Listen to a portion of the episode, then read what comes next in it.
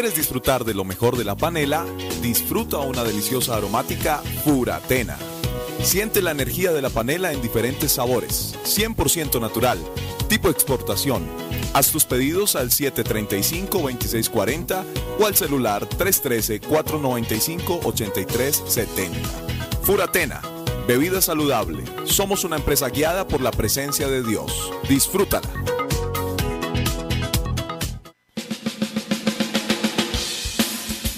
Fundación Kennedy Gospel, sirviendo con amor. La Fundación Kennedy Gospel es una organización sin ánimo de lucro que apoya a las familias de manera integral, enfocando su labor a la población altamente vulnerable, desde la primera infancia hasta el adulto mayor, y desarrollando sus labores en la localidad de Kennedy y sus alrededores en la capital de la República.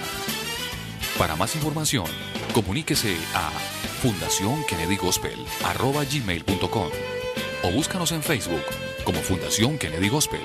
También puedes hacer tus aportes económicos en la cuenta de ahorros número 0457 4637 526 de Bancolombia, a nombre de la Fundación Kennedy Gospel. Fundación Kennedy Gospel, sirviendo con amor.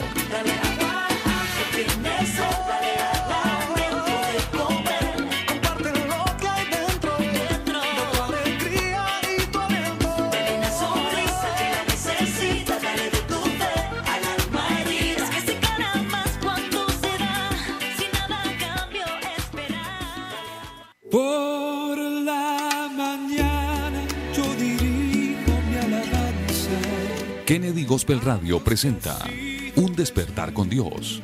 Inicia cada día con palabra, música y una reflexión bíblica. Un despertar con Dios. Dirige el pastor Carlos Hoyos. Bienvenidos. Pues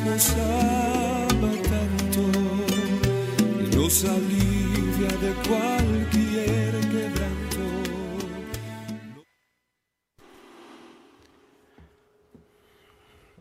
Señor Jesús les bendiga a todos los hermanos y amigos que se conectan en esa hora de la mañana a este maravilloso programa de Un despertar con Dios. Les saludamos muy especialmente en el nombre de nuestro Señor Jesús y deseamos que se encuentren muy bien en cualquiera de las actividades que estén realizando en este día. También de igual manera saludamos a nuestra mesa de trabajo. Por allí en el máster se encuentra el hermano Michael. Hermano Michael, el Señor lo bendiga. Amén, hermanos Sebastián. Eh, qué alegría, bueno, poder saludarlo en esta mañana. Y bueno, a toda la audiencia que está ahí conectada, a todos ellos, Dios los bendiga. Esperamos que, que hoy sea un programa de bendición para cada uno de nosotros, para todos ustedes. que sea un programa en que podamos aprender de la palabra del Señor. Y bueno, estamos alegres, estamos contentos con lo que Dios está haciendo y de seguro este programa traerá mucha bendición para, para cada uno de nosotros. Así que no, no olvides compartir el enlace, no olvides, compartir este link para que podamos llegar a muchas más personas. Saludamos también a las, emisoras que nos retransmiten. A todos ellos Dios los bendiga. Y bueno, vamos a estar atentos a, a lo que Dios tiene para nosotros el día de hoy. Claro que sí. Eh, como dice el hermano Michael, estamos muy contentos por todo lo que el Señor ha venido haciendo. Eh, hemos visto reflejada la obra de Dios a través de este maravilloso programa, en las enseñanzas, en el aprendizaje que tenemos, en los mensajes que nos escriben de las personas que se convierten, que son sanas por el poder del Señor, eh, que obra de una manera especial a pesar de la distancia, aunque se encuentren en otro país allí está Dios obrando.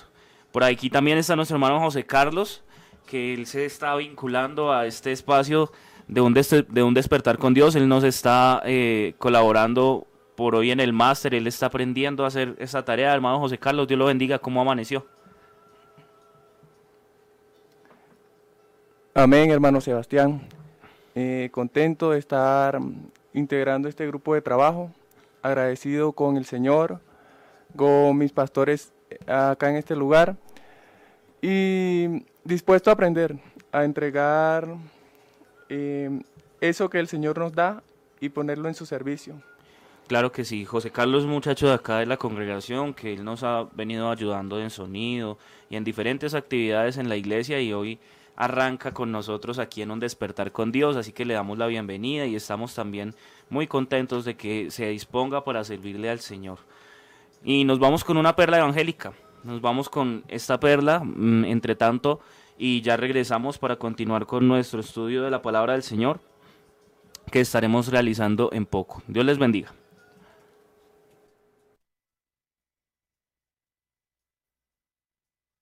Dios quiere un templo. Así quiero titular la reflexión basándome en lo que está escrito en el capítulo 3 el versículo 16 y 17 de la primera carta del apóstol Pablo a los Corintios. Leamos. ¿No sabéis que sois templos de Dios y que el Espíritu de Dios mora en vosotros? Si alguno destruyere el templo de Dios, Dios le destruirá a él, porque el templo de Dios, el cual sois vosotros, santo es. Hablar de templos, sin duda alguna, nos lleva a pensar en el lugar donde a Dios le agrada estar.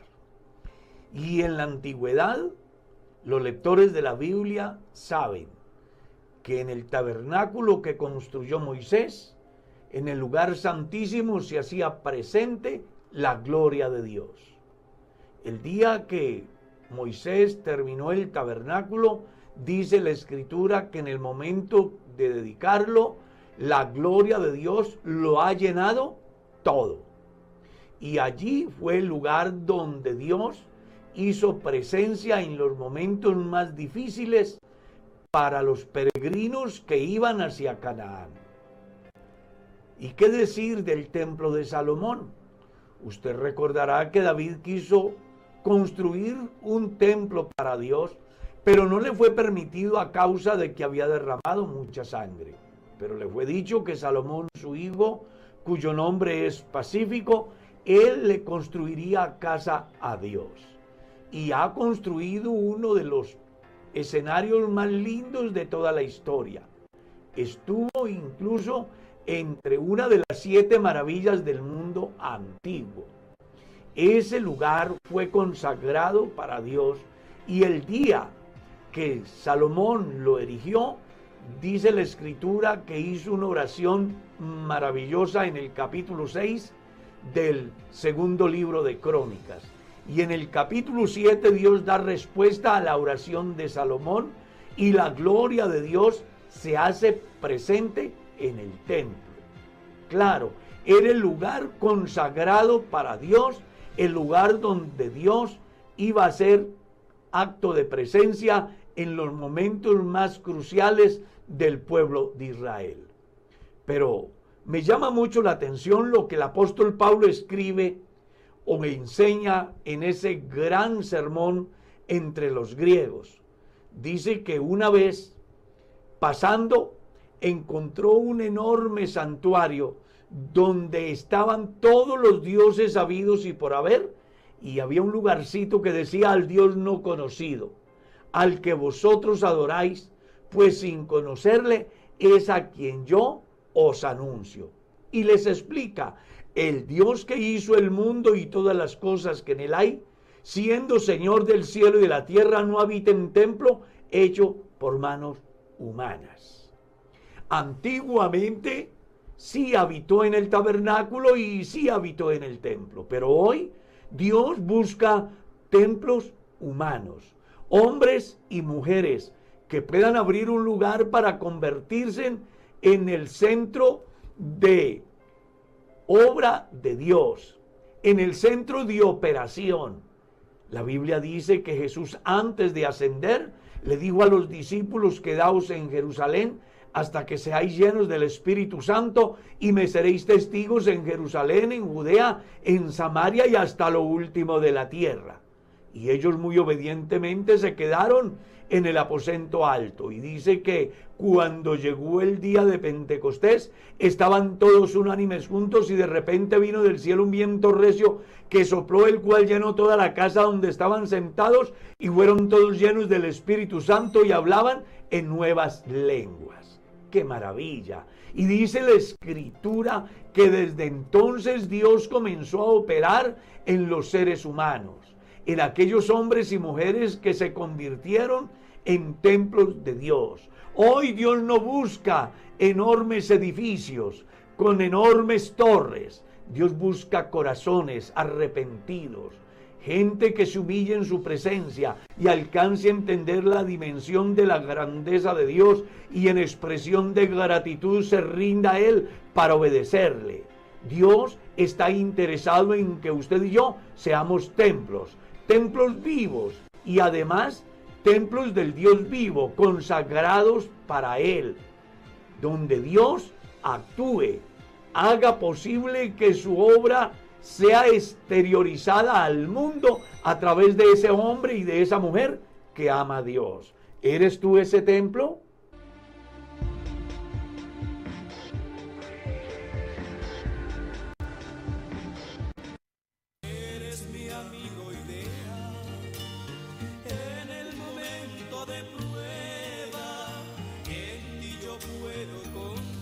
Amén.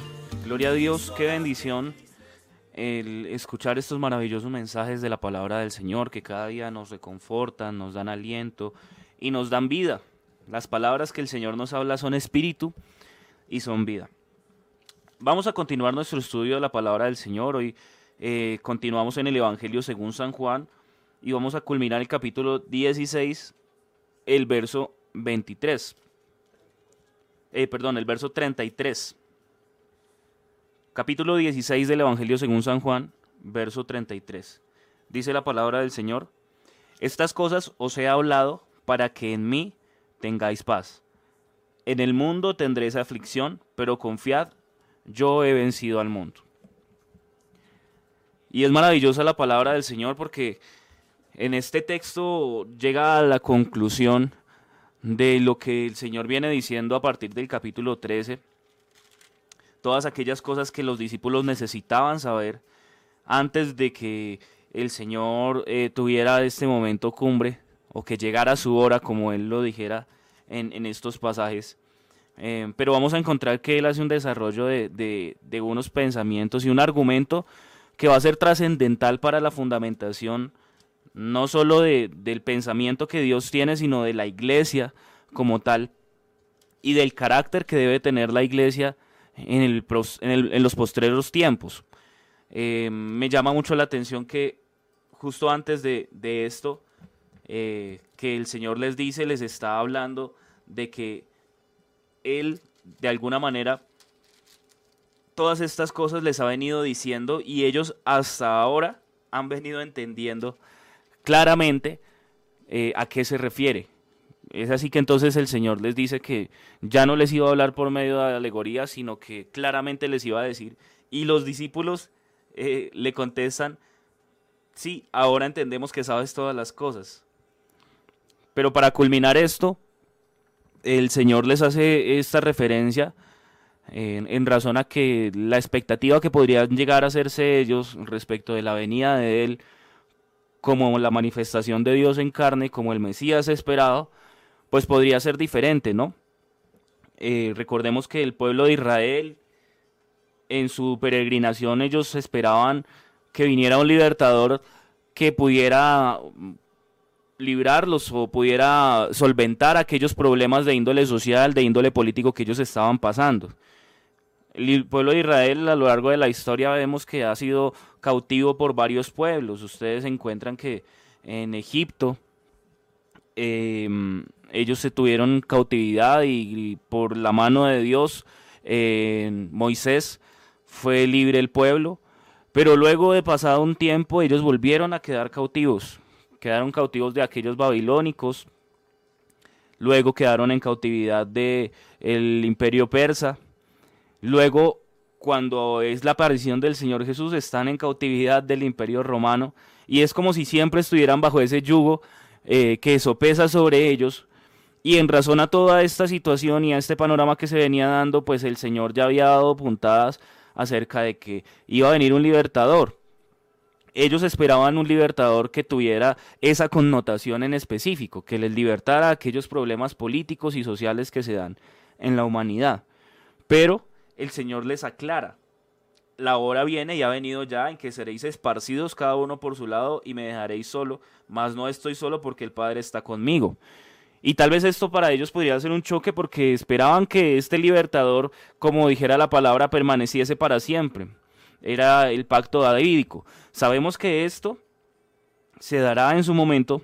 Sin embargo, a este punto el Señor les está abriendo la expectativa acerca del plan que tiene con el pueblo gentil, o más bien, con el mundo en general, porque no está limitado simplemente al pueblo de Israel eh, o solamente al pueblo gentil, sino que el Señor ha extendido este plan salvífico para toda la humanidad.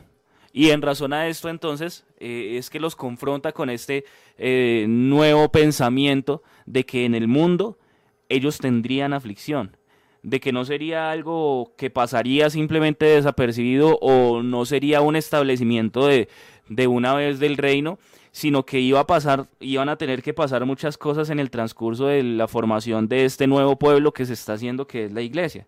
Es en razón a este pensamiento que usted también se va a encontrar que cuando el Señor ha resucitado, en el capítulo 2 del libro de los Hechos de los Apóstoles, eh, perdón, el capítulo 1 del libro de los Hechos de los Apóstoles, usted se va a encontrar que los discípulos se acercan al Señor Jesús eh, y preguntan, bueno, ¿restaurarás el reino de Israel en este tiempo? Porque ellos esperaban eso, ellos esperaban una restauración del reino, esperaban unas promesas terrenales, esperaban eh, una nación que creciera, esperaban que fueran libertados de aquella esclavitud en la que venían estando, eh, esperaban, como lo dijeran eh, algunos salmos y algunos textos en el profeta Isaías, que hubiera una restauración mundial propiciada por este Mesías, este Salvador, pero el Señor les ha dado una respuesta que los ha llevado a otro plano, que es en el que nos encontramos, que es que no nos toca o no os toca a vosotros saber las sazones que el Padre puso en su sola potestad, pero recibiréis poder cuando haya venido sobre vosotros el Espíritu Santo. Así es, hay una característica muy especial que me gusta y es que del capítulo 13 al versículo, ah, bueno, al, capítulo 17, se conocen como las últimas palabras de Jesús antes de, su muerte. Y Jesús ha venido haciendo con ellos una preparación muy especial. Eh, los ha dotado de muchas herramientas que, en la cual podrían seguir viviendo en la ausencia mientras Él no estuviera en la manifestación en carne y les dice yo les enviaré a vosotros el, consolador, el Espíritu Santo que, que, ahora está en vosotros y que el mundo no lo puede recibir porque no, no lo conoce, pero yo estaré dentro de ustedes, yo estaré eh, ayudándolos, yo estaré sosteniéndolos y yo creo que esa es una característica muy especial que el pueblo eh, cristiano tenemos hoy en día y es que contamos con, con esas herramientas para poder seguir en este mundo. Y Él les dice, eh, no tengan miedo, yo ya he vencido al mundo y ya los he dotado también de muchas herramientas con las cuales ustedes pueden salir adelante, con las cuales ustedes pueden seguir. Él les dijo eh, que también tendríamos paz y que no era una paz como el mundo la daba y también en algunos programas atrás la mencionamos de cómo es esa paz, eh, como en alguna versión se menciona que es paz en la mente y paz en el corazón. Yo creo que eso hace parte del pueblo cristiano y es algo que nosotros debemos aferrarnos mucho de tener a Dios siempre en nuestro corazón y saber que sea la dificultad que se esté presentando, el Señor siempre va a estar ahí en medio de nosotros. Claro, es, muy importante lo que dice nuestro hermano Michael porque eh, ciertamente la única manera que Dios va a tener y que el cristiano hoy va a tener para mantenerse en firme y poder caminar en pie es en esa manifestación que Dios hace en la vida del creyente a través de su Espíritu Santo, esa obra que desarrolla Él. Mm, lo que dice nuestro hermano Michael es muy contundente, porque precisamente aquí el Señor les va a decir que estas cosas les ha hablado para que en Él puedan llegar a tener paz.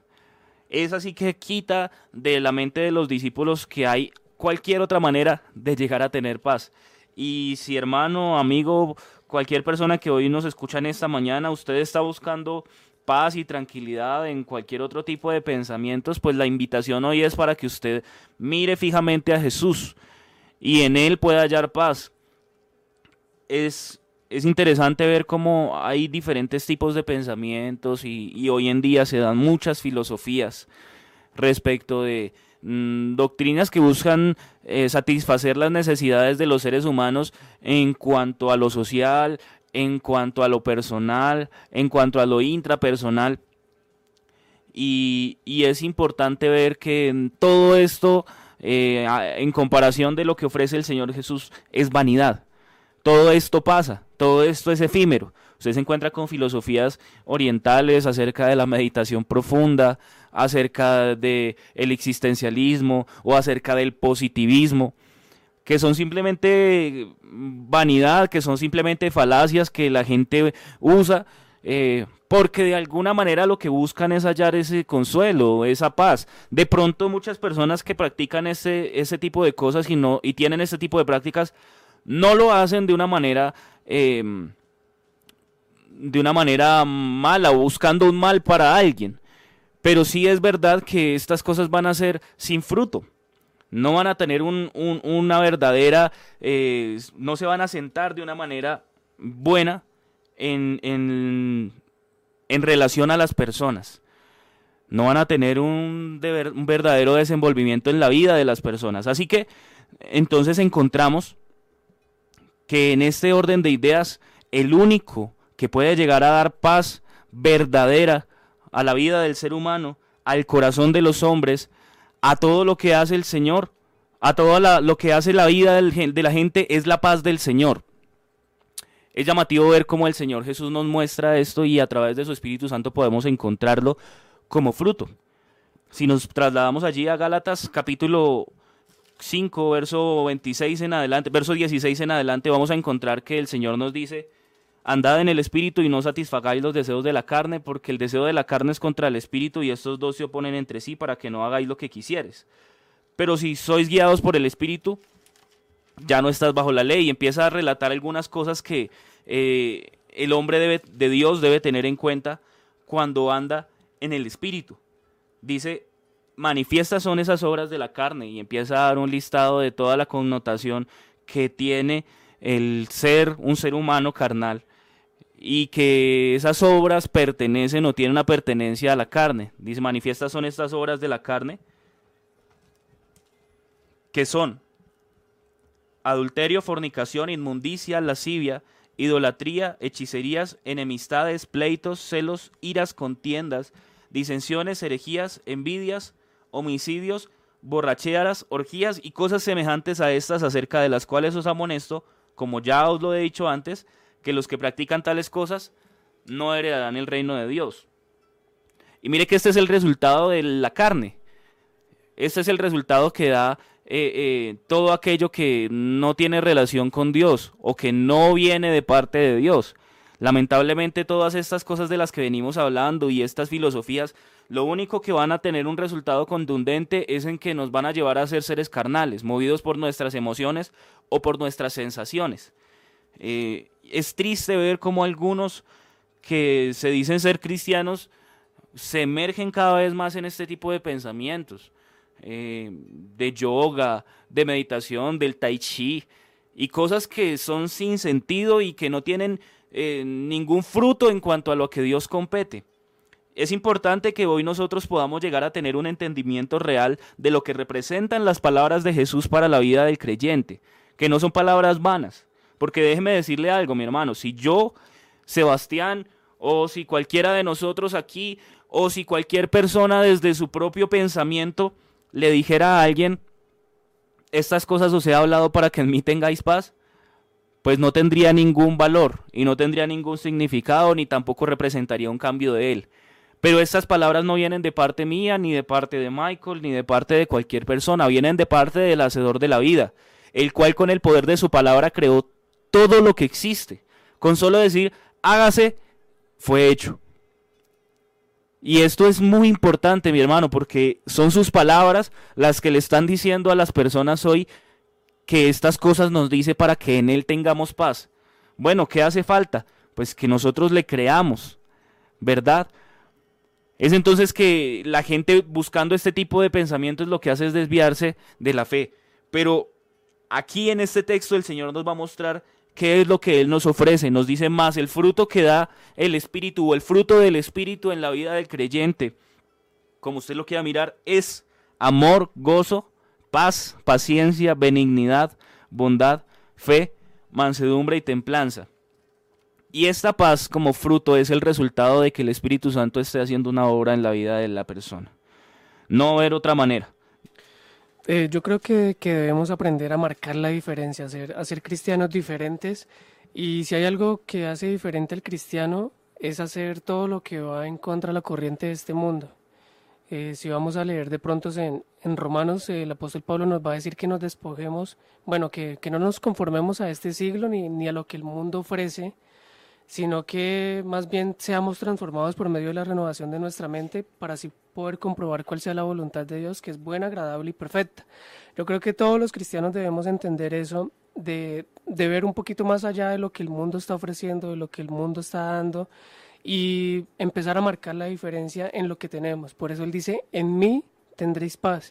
No es en nuestros pensamientos, no es en la corriente o en las personas que se tiene paz, sino simplemente en lo que Dios ha establecido, que es este Evangelio que nos hace vivir alegres, que nos hace tener una paz diferente, que nos hace estar alegres incluso cuando, incluso cuando estamos tristes, porque eso es algo muy especial que, que, que Pablo más adelante también en medio de todas las tristezas, de todas las tribulaciones que presentó, él estaba feliz porque tenía algo más especial. Entonces incluso la muerte para, para él era ganancia y yo creo que nosotros también debemos aferrarnos a eso, aunque hay algo más especial, que incluso estar acá en la tierra hay algo más especial y es que aún más allá después de la muerte, el Señor va a estar con nosotros. Y es muy importante eso, hermano Michael, porque es que cualquier persona que nos escucha hoy y que no haya gustado de esta paz puede llegar a pensar, no, pues es que eso, eso que ellos dicen suena muy bonito, pero, pero ¿cómo funciona? Bueno, usted se va a encontrar que hoy los cristianos pasan por diversas pruebas, como cualquier ser humano, por diversas aflicciones, por enfermedades, por situaciones, pero en el cristiano hay algo diferente, y es que el cristiano tiene una esperanza que eh, abunda en su corazón, eh, algo que no tiene el mundo. Y es que nosotros tenemos una esperanza, a mí me gusta como, como título va a escribir y dice, porque la gracia de Dios se ha manifestado para salvación a todos los hombres, enseñándonos que renunciando a la impiedad y a los deseos mundanos, vivamos en este siglo sobria, justa y piadosamente.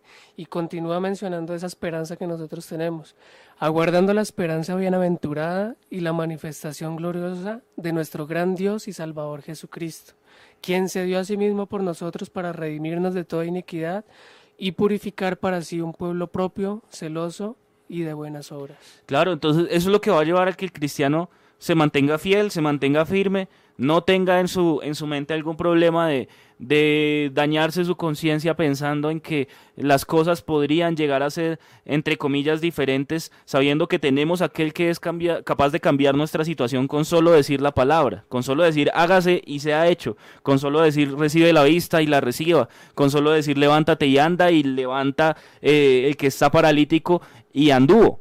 Eso es algo que va a trascender en nuestra vida y nos va a dar a nosotros confianza plena en Jesús sabiendo que la prueba de nuestra fe produce paciencia y esa paciencia nos lleva a la esperanza.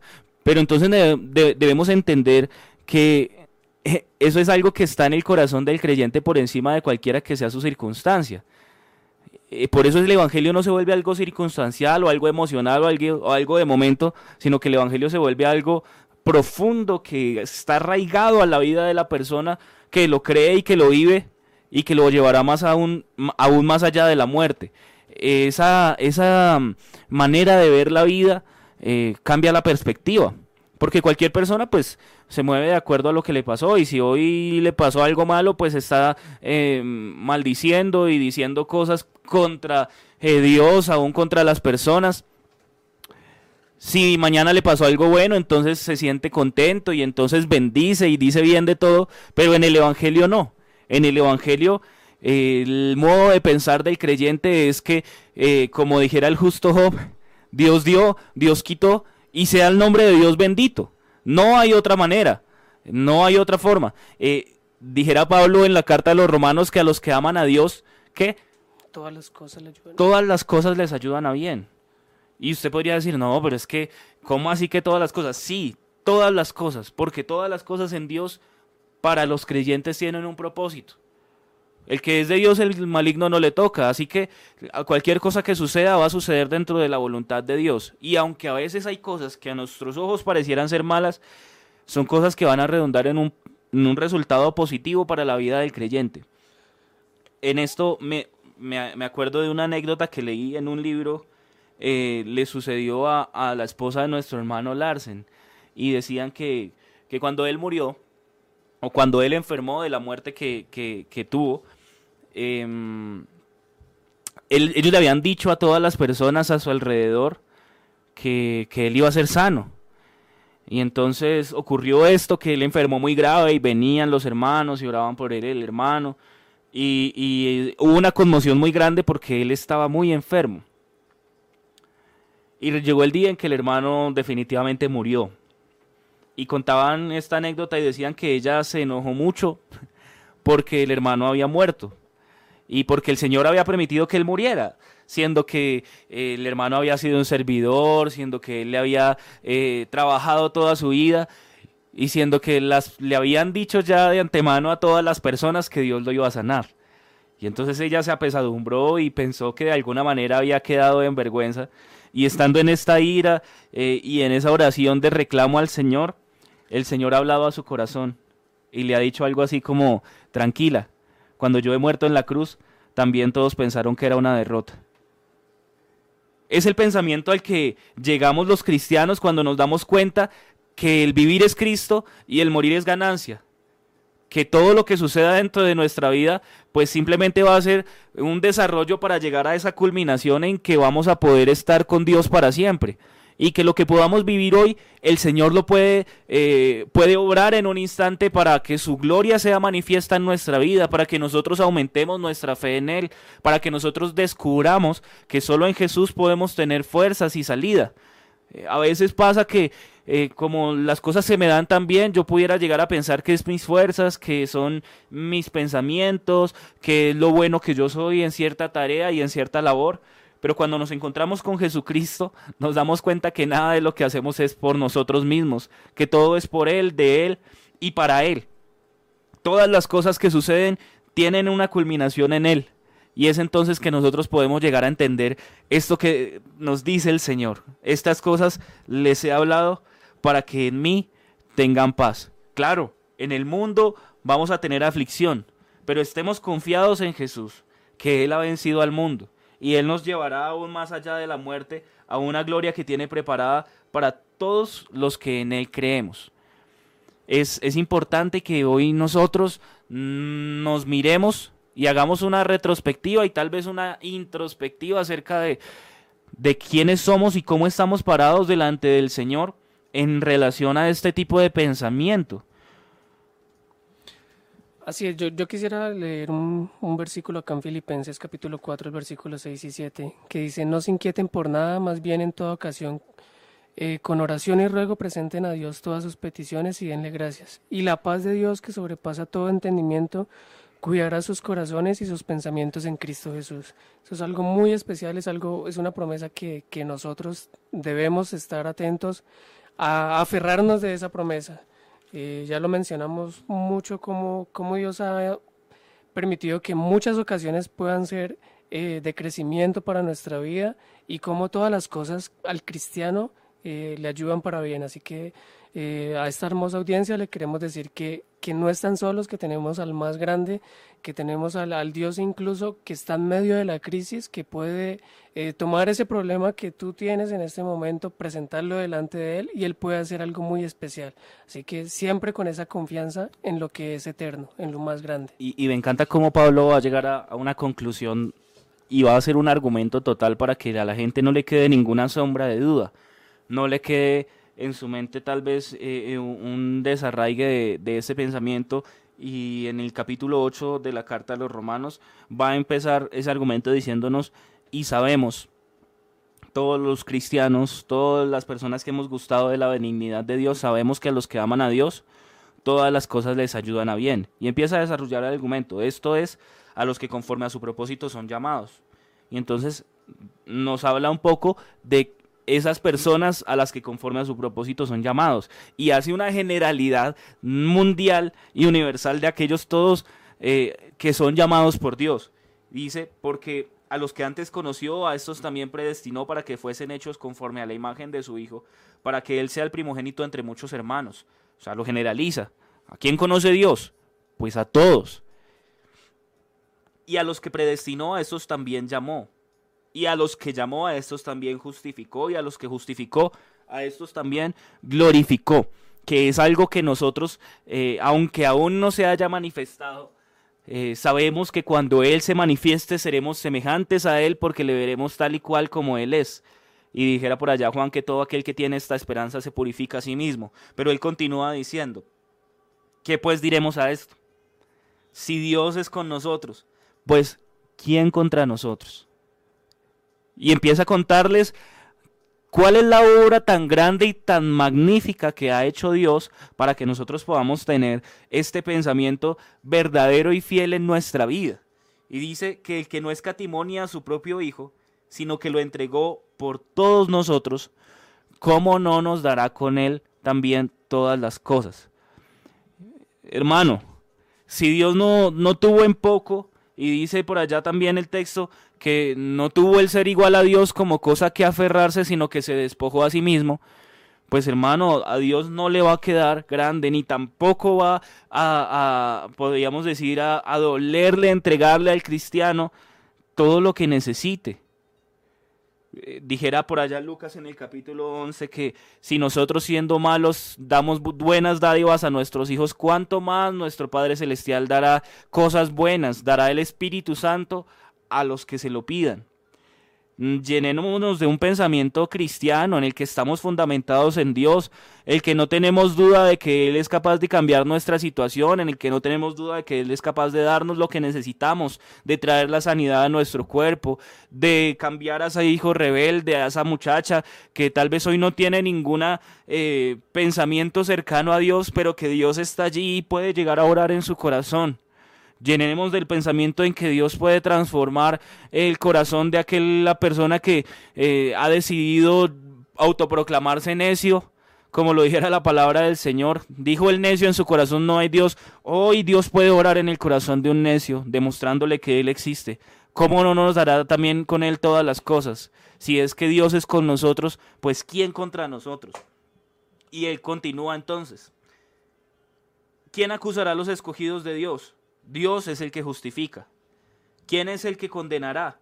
Cristo el que murió, más también aún el que resucitó, el que además está a la diestra de Dios, el que intercede por nosotros. Y entonces empieza a desarrollar. ¿quién nos separará del amor de Dios? Y son preguntas retóricas cuya respuesta siempre va a ser, pues nadie. ¿Quién nos va a poder separar del amor de Dios si es que Él es el dueño de todo? Tribulación, angustia, persecución, hambre, desnudez, peligro o espada.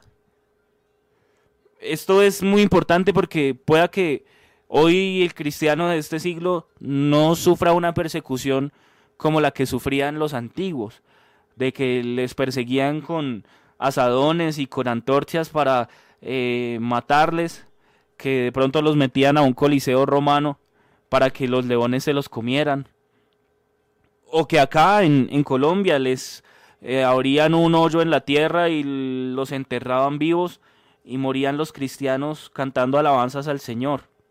De pronto la persecución ya no funciona de esta manera en este siglo, pero funciona, tal vez de una forma más sutil y al mismo tiempo más peligrosa, donde el mundo busca separarnos del amor de Dios, no porque Dios se separe de nosotros, sino porque busca que el creyente de hoy desvíe su mirada del Señor Jesús y ponga su mirada en otras cosas, en los afanes de esta vida, en las cosas que ofrece el mundo que pareciera a los ojos de las personas muy vistosas, ¿no?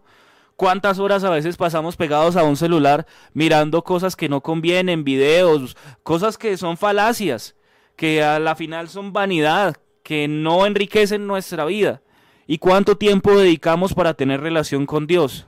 ¿Cuánto tiempo a veces pasamos mirando un programa de televisión, mirando algo que no edifica, mirando una novela, mirando cualquier otra cosa, en vez de estar eh, eh, enfocados en lo que realmente necesitamos estar? Hoy es un llamado para que no nos separemos del amor de Dios, y a pesar de la circunstancia de la tribulación, angustia, persecución, hambre, desnudez, espada, y hoy pudiéramos decir, a pesar de la persecución que hay por las redes sociales o lo que busca eh, volver el pensamiento del cristiano algo eh, subjetivo o algo que va simplemente a algo tranquilo y facilista, pudiéramos permanecer en el amor de Dios. Y entonces va a terminar este argumento diciendo, como está escrito, por causa de ti, somos muertos todo el tiempo. Somos contados como oveja de matadero. Pero antes, en todas estas cosas, somos más que vencedores. Y no por nuestro propio pensamiento o por nuestra propia fuerza o porque nos portemos eh, de nuestras propias fuerzas muy bien, sino por medio de aquel que nos amó. Y entonces culmina este pasaje diciendo, por lo cual estoy seguro de que ni la muerte, ni la vida, ni ángeles, ni principados, ni potestades, ni lo presente, ni lo porvenir, ni lo alto, ni lo profundo. Ninguna otra cosa creada nos podrá separar del amor de Dios, que es en Cristo Jesús. Nada, nada, hermano, nada, amigo que me escucha. Si usted se llena de este pensamiento, créame que nada nos podrá separar del amor de Dios. Hoy necesitamos creerle a Dios, creer que estas palabras nos ha dicho para que en Él tengamos paz, creer que necesitamos confiar a pesar de que en el mundo hayan diversas aflicciones y diversas situaciones, hay uno que ha vencido al mundo. Hay uno que a pesar de todo, nada nos podrá separar de su amor. Es importante, hermano, que hoy le creamos a Dios. Así es, es importante que nosotros cambiemos esa, esa forma de ver las dificultades. Es importante que entendamos que hay una solución en medio del problema, que hay una solución en medio de la dificultad y una vez entendiendo eso, yo creo que eh, nuestro pensamiento también debe cambiar en cómo debemos enfocar nuestras fuerzas, en cómo debemos enfocar nuestros pensamientos. Y, y Pablo continuó, leyendo lo que estaba leyendo al principio en el capítulo 4 de Filipenses y dice, por lo demás hermanos, todo lo que es verdadero, todo lo honesto, todo lo justo, todo lo puro, todo lo amable, todo lo que es de buen nombre, si hay virtud alguna, si hay algo digno de alabanza, en esto pensar. Y no se queda solamente ahí, sino que dice lo que aprendisteis y recibisteis y oísteis, y también llegamos a ver en él, dice, esto haced, y el Dios de paz estará con vosotros. Yo creo que nuestro pensamiento siempre debe estar enfocado en algo más grande, en algo más celestial, y ya vemos que no hay nada que nos pueda separar del amor de Cristo, y así eso que hemos entendido, que hemos recibido, eso yo creo que merece en nuestra vida la atención, merece que no simplemente sean unas palabras que se dijeron y que muchas veces han llegado a ser de cajón para muchos, sino que sea una realidad en nuestra vida, que nos aferremos a esa palabra, eh, la recibamos y que en eso pensemos y en eso lo llevemos en práctica. Mire, hermano Michael, que esto es algo muy importante porque eh, vamos a poder llevar a la práctica eso en la medida que, que tengamos a este Dios de paz con nosotros que permanezcamos en Él. Él venía diciéndoles precisamente en el capítulo 15 que Él es la vid y que nosotros somos los pámpanos y que si permanecemos en Él, entonces llevaremos mucho fruto. Esa, esa permanencia en el Señor es lo que va a hacer que nosotros podamos llegar a, experimentar este tipo de cosas con Dios. Y me encanta cómo va a culminar Judas su carta, porque él va a decirle y va a guardar a las personas de tal vez pensar que el desarrollo de la vida cristiana se da en razón al buen hacer personal, sino que más bien el buen hacer personal es un resultado de la obra magnífica que hace Dios por ese, ese permanecer en la vida del cristiano. Y entonces él va a decir en el verso 24, y aquel que es poderoso para guardaros sin caída y sin mancha, y presentaros delante de su gloria con gran alegría, al único y sabio Dios, sea la gloria, la majestad y el imperio y la potencia, ahora por todos los siglos. Amén. O sea, que yo no soy poderoso para mantenerme sin caída y sin mancha. Yo, si fuera por mí, mis fuerzas flaquearían y, y no podría. Porque la carne no se sujeta a la ley de Dios ni tampoco puede. Pero Él sí es poderoso. Para guardarme sin caída y sin mancha, para presentarme delante de su gloria con gran alegría. Esto no es algo que yo vaya a hacer. Por eso es que el Señor nos lleva a confiar. Yo he vencido al mundo. ¿Qué tenemos que hacer nosotros? Pues escondernos en la mano del Señor como lo hemos cantado muchas veces y dejar que su amor llene nuestra vida. Dejar que sea Él quien nos guíe, quien nos sustente, quien nos socorra, quien haga esta obra en nuestra vida de manera que podamos nosotros permanecer firmes. Y también dijera por allá en el, en el libro de los Hebreos, eh, el capítulo 13, eh, el escritor consagrado nos dice en el verso 20, y el Dios de paz que resucitó a nuestro Señor Jesucristo, el gran pastor de las ovejas, por la sangre del pacto eterno, os haga aptos en toda buena obra, para que hagáis su voluntad. Y entonces, Él es quien nos hace aptos en toda buena obra Amén, para hacer su voluntad. Pero mire cómo, dice, haciendo Él en vosotros lo que es agradable delante de Él por Jesucristo, al cual sea la gloria por los siglos de los siglos. Mire hermano que esto va a ser un resultado, va a hacer Él en nosotros lo que es agradable delante de Él. Por eso es que cuando leíamos ahora rato en Gálatas nos encontramos que hay unas obras que son de nuestra carne, pero que el fruto proviene de Él. El fruto es del Espíritu. Él es el que hace en nosotros lo que es agradable delante de Él. Así que nosotros, ¿qué tenemos que hacer?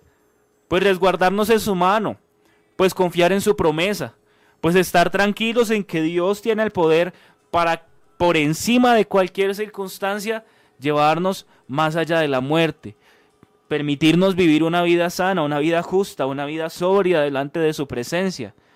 No va a ser por nuestras fuerzas, no va a ser por nuestro eh, gran poder, va a ser el poder de Jesucristo que actúa en la vida del creyente. Por eso es que si alguien hoy mira al cristiano con eh, esa alegría, con ese gusto de decir, uy, es, este cristiano es una persona diferente, no es por ese cristiano, es porque en él habita algo que es más superior que el mundo mismo.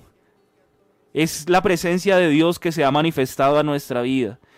En el Antiguo Testamento y en, en, el, en, el, en, todos los pasajes veterotestamentarios usted va a encontrar que los hombres procuraron hacer lo bueno, pero ninguno pudo, porque sus fuerzas no eran suficientes. Pero Dios viendo esa condición del ser humano y sabiendo que necesitaba un Salvador, hoy se ha manifestado a nosotros, no solo para estar con nosotros, sino como lo dijera en el capítulo 14, para estar en nosotros.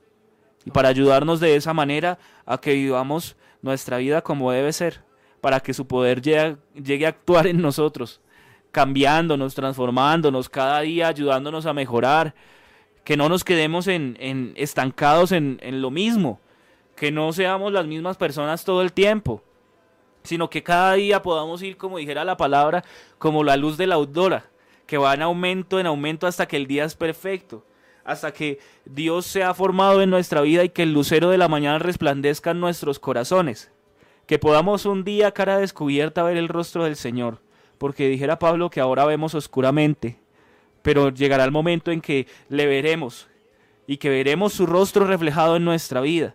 Allí es donde nos encontramos con que la obra de Jesús es real, porque ahí es donde vemos que el que era borracho ahora ya no es borracho, ahora ha cambiado. El que era un ladrón ahora ya no roba más, ahora es un padre de familia honesto. El que era un maltratador de su esposa ahora es un buen esposo. Y esto no sucede porque la persona haya decidido y haya dicho, no, yo voy a mejorar, voy a meterme a hacer un curso para cambiar mi forma de ver, eh, voy a pensar positivo. No, esto funciona porque Jesucristo ha actuado en la vida de las personas, porque hemos confiado en Él, porque le hemos entregado a Él nuestra esperanza, porque hemos depositado en Él nuestra fe, porque no hay otra forma de que el hombre por natural pueda llegar a experimentar un cambio eterno. Así es, a mí me gusta como dice la, la, la primera carta de Pedro, dice, a quien amáis sin haberle visto, en quien creyendo, aunque ahora no lo veáis, os alegráis con gozo inefable y glorioso. Creo que esa es la esperanza que nosotros tenemos y ese es el Dios en que nosotros hemos creído. Quizás en algún momento, bueno, no hayamos podido ver aquellos milagros, milagros que se hicieron al principio, que aquellas obras, aquellas manifestaciones que ningún otro hombre pudo hacer, pero hoy todavía continúan los milagros, hoy todavía el Señor está en medio de nosotros y nosotros, aunque no lo veamos, nos alegramos con un gozo inefable y glorioso teniendo nuestra esperanza en Él. Claro, es eso lo que va a motivar al cristiano. Así que hermano, tranquilo, confíe en el Señor, a pesar de que en el mundo haya aflicción, a pesar de que este mundo esté hecho un caos y que hayan pandemias y que hayan rumores de guerras y que hayan pestes y que hayan circunstancias y que la violencia aumente, el Señor guarda a los que son suyos. Dijera por allá en, el libro de Habacuc, el Señor conoce a los que son suyos. Él es fortaleza en el día de la angustia. Así que tranquilos, podemos eh, dejarnos completamente la vida del Señor, que Él va a poner el querer como el hacer por su buena voluntad. Y el tiempo se nos ha acabado.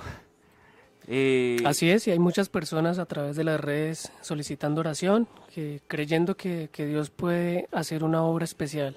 Claro que sí, hermano Michael. Vamos a orar por todos aquellos que por a través de las redes sociales y eh, los diferentes medios nos hacen llegar sus oraciones. Tal vez no tenemos el espacio para leerlas todas, pero sabemos que Dios conoce esa petición y que más allá de eso, eh, la fe que usted deposita hoy en Dios es capaz de transformar su vida, es capaz de transformar la situación. Hemos hablado hoy todo el día de que confiemos en Dios, de que tengamos fe, de que a pesar de la aflicción Él puede cambiar, porque Él ha vencido al mundo. Oremos al Señor, Señor Jesucristo, Padre bendito. Estamos una vez más delante de tu presencia, agradecidos, Señor, por tu obra magnífica. Agradecidos porque eres muy bueno, Señor, porque aún nosotros Siendo indignos y merecedores de tu gracia, tú has llegado a nuestra vida para salvarnos, para cambiarnos, para hacer de nosotros una nueva criatura en ti. Yo te ruego, mi Dios, ayúdanos, Señor, aún carecemos de muchas cosas. Seguimos necesitados de ti, Señor, cada día. Mira a mis hermanos que tienen diferentes situaciones. Mira al que está enfermo, Señor. Yo te ruego que en esta hora, en este mismo momento, tú obres y les sanes. Yo te ruego por aquel Señor que se encuentra pasando alguna situación familiar, Dios mío, dale la respuesta, dale la salida, dale la fuerza, dale la sabiduría para poder enfrentar estos problemas. A que, al que no tiene fuerza, Señor, al que ha decaído en su fe, al que está pasando por un problema de depresión, Oh Señor Jesús, dice tu palabra, diga al débil, fuerte soy y hoy nos aferramos a tus palabras porque confiamos plenamente en ellas, porque creemos que son tus palabras las que pueden transformar la vida, porque nos has hecho nacer por tu palabra, Señor. Hoy confiamos en que tú puedes transformar y llenar el corazón de paz de aquella persona que tiene angustia y desesperación por la situación que le aqueja. Tú puedes, Señor, suplir la necesidad de aquel que carece de algo económico, Señor. Yo sé que tú puedes saldar, Señor Jesucristo, aquel que tiene esos problemas grandes. Tú puedes saldar sus deudas, tú puedes saldar sus problemas. Tú puedes ayudar, Señor, al que se encuentra afligido. En esta hora tú puedes obrar un milagro, Señor, en la vida de la persona que te necesita. Te lo pedimos en tu nombre santo, confiamos en tu promesa, confiamos en que eres poderoso para orar, Señor Jesús. Te rogamos, Señor, que nos ayudes en este día, en esta semana, en las actividades que realizaremos. En tu nombre santo, en el nombre de Jesús, te lo pedimos. Amén y amén. Gloria al Señor, miren, 6.56 de la mañana y el Señor nos ha dado un programa maravilloso hemos podido sentir la gloria de Dios, experimentar de su gracia y de su bendición. Eh, saludamos a toda la audiencia. Dios les bendiga. Con la ayuda de Dios estaremos nuevamente aquí el día de mañana en un despertar con Dios. Eh, hermano Michael, el Señor Jesús lo bendiga. Amén, Pastor Sebastián. Bueno, gracias a Dios que nos permitió el día de hoy estar acá. A usted, a nuestro hermano José Carlos que también nos acompañó. Y bueno, a toda la audiencia que estuvo ahí conectada, todos ellos Dios los bendiga, esperamos que, que tengan un excelente día, ya iniciamos el día de la mejor manera, así que los invitamos a seguir conectados el día de mañana, las personas que nos escuchan en el transcurso del día también eh, deseamos que Dios los bendiga y si Dios nos lo permite estaremos el día de mañana aquí nuevamente. Eh, tenemos, tenemos en Spotify y en Telegram Así es. ¿Cómo es eso, hermano? Nos pueden seguir en Spotify. En Spotify van a encontrar todos los programas en audio. Eh, Spotify es una plataforma muy amplia que se puede reproducir en el computador, en el televisor, en el celular. Así que es muy simple descargarla. Se dirigen a la Play Store y escriben la palabra Spotify se escribe así naturalmente, entonces lo pueden escribir, lo pueden descargar, se registran con su correo electrónico, lo pueden enlazar con Facebook y ahí van a escribir un despertar con Dios o pueden ingresar al enlace que le dejamos ahí en los comentarios y van a encontrar el programa en audio. En Telegram también se están enviando los programas en audio y las perlas evangélicas en audio. Usted se suscribe al canal en Telegram y todos los días va a estar recibiendo la perla en video, la perla evangélica en audio. Esa perla evangélica desde Telegram se puede compartir a WhatsApp. Que si usted se ha preguntado, bueno, ¿cómo puedo tener eh, la perla evangélica, enviarla a mi familia que tiene WhatsApp, que no tienen Telegram, que no pueden escuchar el programa en Facebook, eh, no pueden acceder a YouTube? Ahí está la solución. Es muy sencillo entrar, ingresar, se registran igualmente como si se estuvieran registrando en WhatsApp y ahí pueden encontrar nuestro canal y pueden descargar el contenido. O sea, descarga la aplicación, ingresa el link, se une al grupo de Telegram y ahí le va a estar llegando.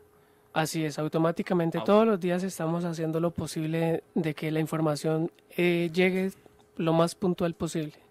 Bueno, gracias hermano Michael, eh, hermano José Carlos, el Señor lo bendiga, gracias por venir, gracias por estar acá. Y gracias a ustedes, hermanos, hermano Sebastián. Quisiera mm, cerrar saludo con un versículo. Está en Isaías 26.3, en la versión Nueva Traducción Viviente. Dice, tú guardarás en perfecta paz a todos los que confían en ti, a todos los que concentran en ti sus pensamientos. Amén. Gloria a Dios. Qué bendición. El Señor es muy bueno, hermano. A todos los hermanos y amigos que estuvieron con nosotros en esta mañana, un abrazo muy grande, que el Señor Jesús les bendiga, que les dé un día lleno de su misericordia y de su gran amor. Nos vemos acá el día de mañana si Dios nos lo permite. Que tengan un feliz día.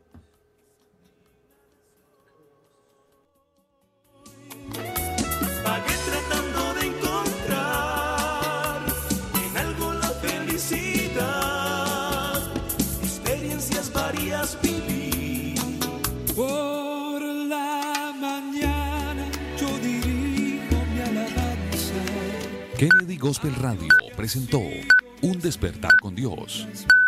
Cada día con palabra, música y una reflexión bíblica. Los invitamos para que nos sintonice mañana a esta misma hora y por esta misma emisora. Nos escucha pues nos tanto